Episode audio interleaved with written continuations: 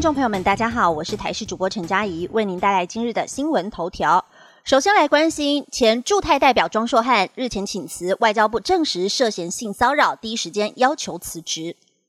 前驻泰国代表庄硕汉日前请辞，外交部今天发声明表示，由于接获了驻泰国代表处疑似发生性骚扰事件通报，立刻主动展开调查。经过初步查证属实后，基于零容忍的最高标准，已经在第一时间要求庄硕汉请辞。据指出，庄硕汉在去年十二月份与代表处秘书搭车到台北出差数日，在车上触摸了女秘书的手，让对方感觉很不舒服。女秘书曾经向代表处和其他主管反映，代表处却没有任何人能负起责任解决这件事情，依然让这位女秘书继续陪着庄硕汉好几天的台北行程。而庄硕汉曾经以讨论台北行程之便，还请女秘书到他的房间，但被女秘书拒绝。据了解，驻台代表处类似遭遇女性不止一位。持续要来关心竹北瓦斯气爆案，新竹瓦斯更换全线十八个轴流阀，气爆受灾户一人一天一千两百元住宿补助。竹北在二十四号，因为新竹瓦斯公司设备异常发生了气爆事件。新竹县长杨文科二十五号前往现场视察后，向媒体表示，县府责无旁贷，新竹瓦斯公司会绝对负起全部责任。接下来，首先预防性更换全线十八个轴流阀，并且尽速全面更换具压力和漏气异常遮断功能的微电脑瓦斯表，以确保未来安全无虞，才会让居民返回。杨文科也表示，首先事故是因为整个加压站的轴轴流阀故障所导致，已经指示瓦斯公司要以最快速度将全线十八个轴流阀预防性全面更换，确保意外不再发生。而在受灾户照顾部分，目前受灾社区已经全面封锁，县府以居民安全为最大考量，所有必须外宿的居民住宿费用一人一天补助一千两百元，无论是依亲或是住朋友家，一样也会给补助，也由瓦斯公司来负责。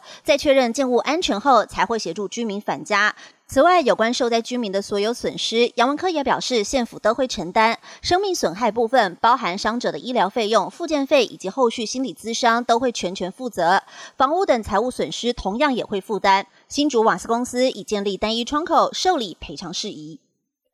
连假最后一天，来关心交通资讯。国五北上塞爆，时速不到四十公里。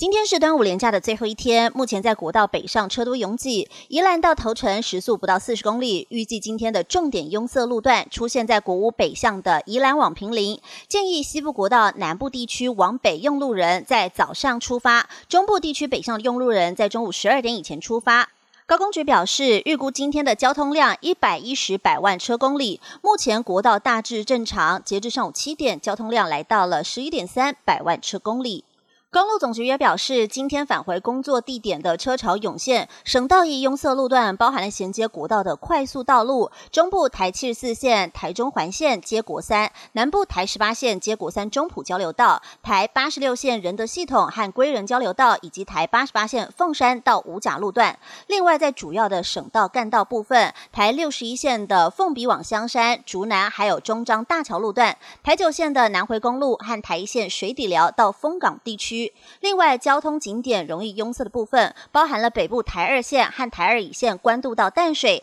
台二线万里到大五轮以及福隆路段，以及台三线大溪路段和南部的台三线古坑到杨梅路段，都是车多拥挤的，用路人要多点耐心。